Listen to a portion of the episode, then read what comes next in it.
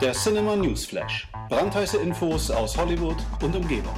Hallo und herzlich willkommen zum Cinema News Flash. Ja, es ist offiziell. Die äh, Film- und TV-Geschäfte äh, von Fox werden jetzt aufgekauft und zwar von Disney. Das ging gerade wie ein Lauffeuer durch die Medien. Ähm, Comcast ist jetzt anscheinend offiziell raus ähm, und Disney ja, hat hier den Zuschlag bekommen für sagenhafte 71 Milliarden Dollar. Die Summe muss man sich erstmal auf der Zunge zergehen lassen. Unvorstellbar für mich. Ähm, genau, die US-Kartellwächter haben der Übernahme ja auch schon äh, ein Go gegeben. Also da steht der ganzen Sache nichts mehr im Weg. Es war halt nur noch Comcast der hier als Konkurrent mit im Rennen war. Und äh, das letzte Angebot betrug da 65 Milliarden Dollar. Das ist ja nicht ganz so viel, wie Disney geboten hat. Von daher, ja, ist Comcast jetzt raus. Disney hat den Zuschlag bekommen und äh, dadurch ergeben sich natürlich ganz, ganz viele Möglichkeiten für die Filmwelt. Ähm, da wäre zum Beispiel das gigantische Marvel-Universum, also welche Helden sich jetzt äh, begegnen könnten, sei mal dahingestellt. Aber ich bin da ziemlich neugierig, was da so für Infos auf uns zukommen. Ja, bis dahin äh, muss man natürlich erstmal noch ein bisschen abwarten. Aber äh, jetzt kann man eigentlich nur sagen, herzlichen Glückwunsch Disney. Ja, machen wir doch weiter mit dem Joker. Dass Joaquin Phoenix jetzt endlich zugesagt hat, den DC-Schurken zu verkörpern, ging ja wie ach, das war ja eine Welle in den Medien, die da äh, losgetreten wurde. Und ähm, jetzt haben Warner Brothers und DC Entertainment auch bekannt gegeben, wann das Joker-Solo-Abenteuer auf den Leinwänden erscheinen soll, zumindest in den Staaten. Ähm, Kinostart ist jetzt geplant für den 4. Oktober 2019, also noch ein gutes Jahr. Ähm, dann soll der Joker auf die Leinwände kommen. Und ähm, das Ganze wird ja inszeniert von Todd Phillips, das ist ja der Hangover-Regisseur, und äh, der will so eine Art Charakterstudio auf die Leinwände Leinwand äh, bringen und so ein bisschen ja ergründen, wie der Joker denn so geworden ist, wie er denn ist. Also welche Gründe es dafür gab. Ähm, ist also ziemlich in den 70ern angesiedelt sein, munkelt man. Also da kann man einfach nur noch gespannt sein und ein bisschen spekulieren.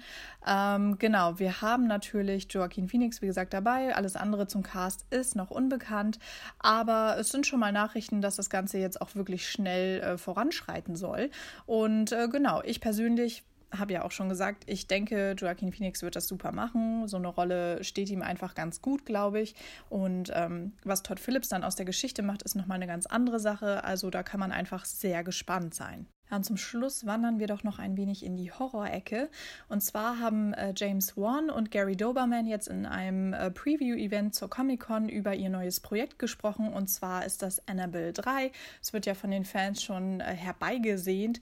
Und äh, die beiden haben jetzt ein bisschen aus dem Nähkästchen geplaudert. Also Gary Doberman feiert ja mit dem Film sein Regiedebüt, hat auch schon bei ähm, den Conjuring-Projekten mitgeschrieben an den Drehbüchern, ist jetzt auch bei S2 mit dabei als äh, Drehbuch Drehbuchschreiber und James Wan wird das Ganze natürlich als Produzent betreuen.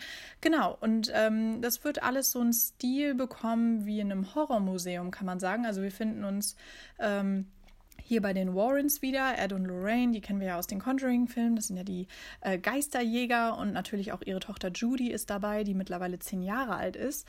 Und ähm, ja, die werden jetzt zum Opfer der Puppe und äh, die wird anscheinend die ganzen Artefakte, die da im Haus der Warrens rumliegen, zum Leben erwecken. Also es wird so eine Art, äh, ja, wie gesagt, Horrormuseum. Ähm, das klingt ziemlich abstrakt. Also wie das Ganze aussieht, ist nochmal eine andere Sache, aber es ist schon mal ganz cool, dass man so ein bisschen äh, die Richtung erfährt, in die es gehen soll.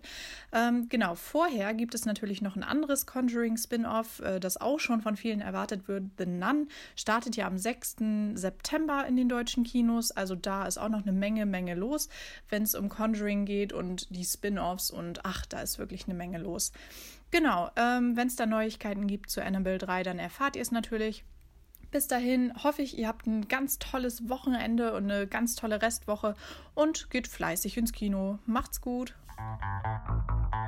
Der Cinema News Flash. Brandheiße Infos aus Hollywood und Umgebung.